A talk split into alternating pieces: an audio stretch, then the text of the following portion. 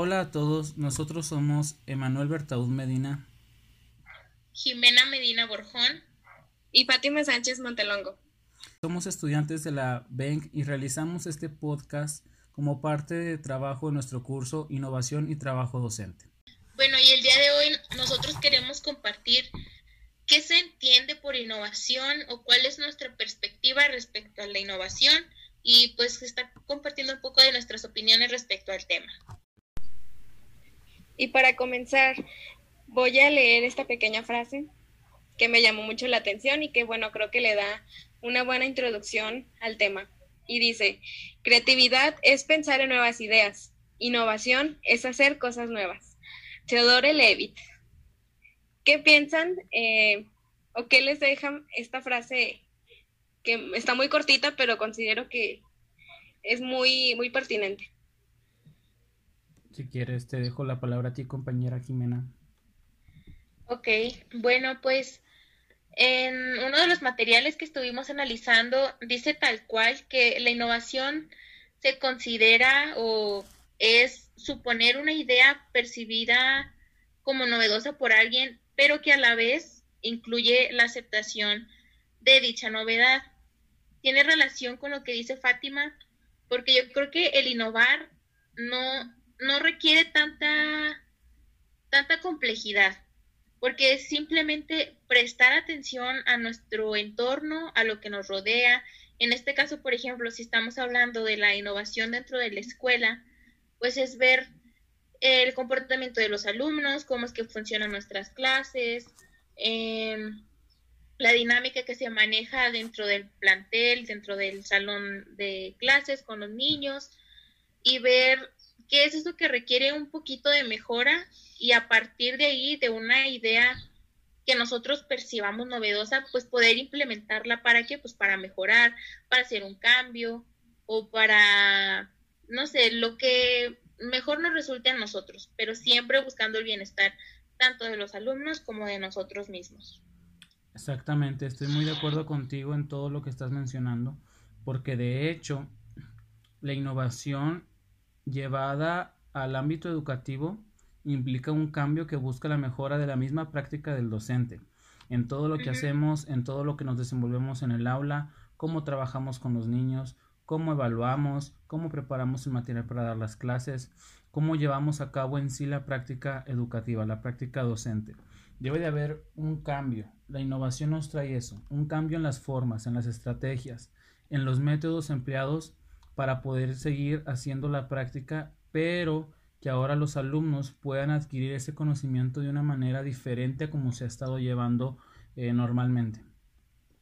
Y bueno, también podemos decir que quien promueve también la innovación, pues tiene que ser una persona que está abierta y dispuesta al cambio, porque pues no solo estás eh, planteando esos cambios para tus niños o para los estudiantes a los que estás tratando, sino tienen que adaptarse a lo que es el contexto, la cultura, porque sabemos que pues, las nuevas generaciones van cambiando, este, ya las exigencias sociales eh, cambian, son eh, ya más, por ejemplo, las tecnologías, el uso de, de que ahora los niños ya traen el celular y pues a lo mejor lo que antes en el aula los hacía atrapar ahora como que ya no les parece tan importante porque pues para ellos el interés está a través de una pantalla. Entonces ahí es donde uno entra y dices, bueno, en el contexto tengo que mis niños eh, son tecnológicos, que los padres de familia a lo mejor pues también en, cierto caso no tienen como que esa comunicación con los niños por, por lo mismo que pues no están 100% al cuidado y pues la cultura cambia completamente. De hecho, precisamente. Y me gustaría mencionar cómo Carbonell define la innovación.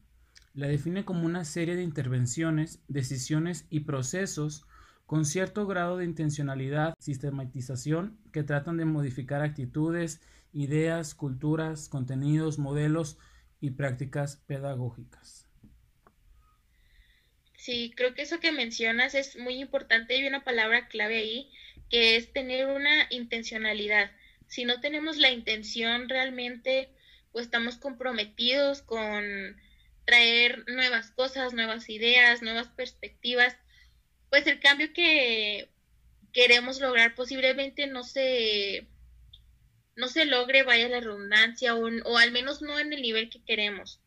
Eh, innovar, aquí yo tengo una idea que dice que conlleva un aprendizaje para quienes se implican activamente en, dentro de todo este proceso. Y no hay que dejar de lado esa idea de que toda la innovación que nosotros queramos implementar, las ideas nuevas, tienen que tener un aprendizaje ya sea para quien vaya dedicado a este cambio o simplemente para nosotros mismos, porque creo que sí aprendemos mucho al momento de ver qué es lo que a lo mejor no nos está funcionando o lo que queremos mejorar. Entonces, sí, siempre hay algo que se aprende dentro de todo este proceso. Exactamente. Y ahora, otra cosa muy importante, disculpa, Manuel. El proceso de innovación sabemos que también requiere pues de una evaluación, porque necesita ver evidencias de aquellos cambios que se van logrando de acuerdo a los objetivos que se van planteando. Y pues también el enfoque del sistema va a contribuir a que estas evaluaciones pues aporten diferentes relaciones y diferentes niveles, sin olvidar, como ahorita mencioné, pues el contexto, porque pues la dimensión humana realmente es lo que le da sentido a toda esta información que hace parte del sistema educativo, porque pues el sistema educativo no es la hoja de papel, el aprendizaje esperado, somos nosotros quienes lo vamos construyendo, a lo que vamos necesitando. Sí, estoy muy de acuerdo con todo lo que mencionan. Y hubo una palabra muy importante que ustedes dos mencionaron y es la palabra cambio. Cambio, cambio que es la causa y el fin de una innovación. Es por el cambio que se requiere que se pretende hacer una innovación y es también por el preciso cambio que es a donde la innovación nos quiere llevar, a un cambio, un proceso de cambio, generar cambios, innovar para generar cambios.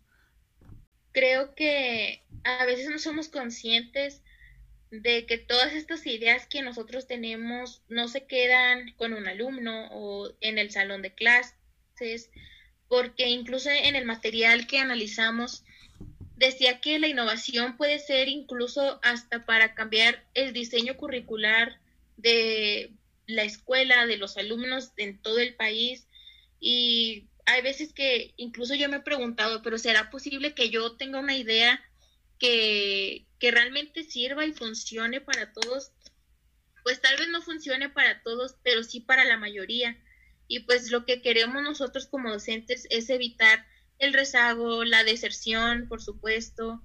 Entonces, muchas veces yo creo que falta confianza en nosotros mismos para decir si somos realmente capaces de innovar. Y yo creo que sí, todos tenemos un gran potencial para, para poder innovar y ahí pues pueden ir integrados los intereses económicos, los sociales, los ideológicos, en este caso también los curriculares, claro. Eh, hay mucha, hay mucha, muchas maneras de, poder intervenir dentro de este proceso. Sí, y fíjate que es precisamente eso, porque tú mencionas sobre que a lo mejor una innovación o un cambio no les va a servir a todos como me sirve a mí que yo lo estoy ideando. Y es precisamente eso, porque tal vez nos, a lo mejor muchas veces nos vamos a escalas muy grandes y decimos una innovación para toda la escuela pero con el simple hecho de que el docente haga innovación para su mismo grupo, estamos avanzando, se avanza, poco pero se avanza. A veces queremos dar pasos agigantados y es mejor hacerlo poco a poco, se avanza, porque igual todos los modelos que conocemos del material que estudiamos no surgieron de repente así como que en grande, fueron poco a poco, fue idea de alguien, como tú dices, todos tenemos la capacidad para innovar. Fue primero idea de alguien y poco a poco esa idea fue creciendo y creciendo y creciendo que afortunadamente esa idea, bueno, varios de los modelos que están sí fueron adaptables para otros para otras escuelas, para otro tipo de sociedades, estados, incluso países. De hecho, bueno, con ello también eh, es importante saber que estamos brindando o bueno, se brinda a los estudiantes pues que tengan esa oportunidad de que se responsabilicen en el proceso que tú, que tú les dejas en el aprendizaje. Entonces, pues así van a, a lograr su nivel de autonomía de acuerdo a lo, a lo que necesitan ellos. Y bueno, ya esto considero que garantiza pues sus propias condiciones para que se creen los ambientes propicios para que tengan también el control de, de, lo que es su proceso, porque tampoco va a estar sometido a ese cambio si a lo mejor a él no le favorece, como ahorita lo mencionas. Como dije ahorita, lo que es la evaluación, los indicadores, y pues no nada más debe ser como que ya y no veo, así me quedo, o sea, no, debe haber una evaluación, una examinación para que se cumplan a lo mejor con un estándar externo. Claro. Exacto, y eso nos remite al currículo. ¿Qué opinan ustedes, compañeras, acerca de innovaciones en el currículo? A mí me agrada mucho que constantemente haya muchas personas involucradas en esto de la mejora del currículum, porque cada, como sabemos, cada cabeza es un mundo, entonces las perspectivas de cada persona son diferentes, son valiosas y son enriquecedoras para saber qué es lo que opinan de, de lo que se lleva a cabo, qué le falta, qué, qué cosas a lo mejor no son necesarias. Entonces, si trabajamos todos en conjunto, podemos formar un currículum realmente valioso e y enriquecedor para los alumnos. Y hay veces que influyen también mucho las edades de las personas que participen porque sabemos que las generaciones junto con las personas cambian constantemente y muy rápido. Entonces hay que adaptarnos y ajustarnos al, tiempo que, en el que nos encontramos. Estoy muy de acuerdo. También considero que, que lo que es el, el, cuanto al currículum en la innovación depende del factor fundamental. ¿Cuál creen que sea ese factor fundamental? Yo a lo que pienso y a lo que vamos eh, conformando, considero que es todo todos los actores, toda la red de, apoyos, de maestros, de directivos, de investigadores, todas esas personas encargadas de estar analizando lo que son los programas y qué se puede adaptar para articular en sí una meta en común. Exactamente. Sí, y también hay ciertos proyectos que se les llaman proyectos curriculares que son propuestos precisamente en el currículo, pero para generar precisamente esto que estamos hablando, cambios, para generar nuevas estrategias en el aprendizaje, en cómo nosotros enseñamos y en cómo ellos aprenden. Y creo que una tarea que nosotros deberíamos implementar un poquito más es motivar a los alumnos a que ellos también hagan propuestas, a que ellos también sean innovadores, porque no sabemos en el futuro nuestros alumnos a qué se vayan a dedicar, pero tenemos por seguro que la innovación aplica en cualquier campo. Siempre hay algo que mejorar. Y aparte, si nos situamos en la realidad, los alumnos son los sujetos que más experiencia tienen con todo esto de la educación porque todo es funciona a ellos.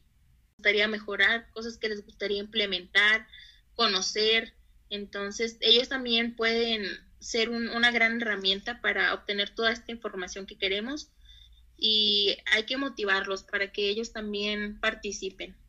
Y bueno, pues para finalizar, sabemos que la innovación no es un fin en sí mismo, sino un medio para lograr mejores los fines de la educación y pues los resultados realmente del sistema educativo pues son diversos, pero se pueden destacar pues la formación, la generación del conocimiento y la vinculación con la sociedad. Además, producirán una mejora en aprendizajes, como lo mencionamos, de los alumnos, en los proyectos en conjuntos eh, y los convenios que se establecen entre las escuelas a nivel nacional, a gobierno eh, y además, pues las organizaciones ha de servir para mejorar esa equidad del sistema educativo en cuanto a su calidad en su evaluación y pues que realmente esos indicadores que se utilicen pues sean auténticos. Además, pues que no se limite a esa igualdad de oportunidades porque también incluye esa atención que se debe prestar a la diversidad. Hay que tomarlo en cuenta actualmente y pues que en el cumplimiento de esas funciones, pues en pocas palabras, hay que innovar, hay que estar preparados y y siempre estar actualizados. Así es, precisamente. Innovar, crear, transformar. Como docentes es muy importante hacerlo. Muy bien. Bueno. bueno, en mi caso yo creo que también no hay mucho que decir, estoy de acuerdo. Y pues estar consciente simplemente de que es algo necesario, algo que se tiene que hacer y que todos somos capaces de contribuir poco a poco según nuestra perspectiva. Así es. Bueno, muchas gracias compañeras, muchas gracias a todos nuestros oidores por escuchar este podcast. Gracias, gracias a ustedes, que pasen un excelente día. Gracias. Bye, gracias.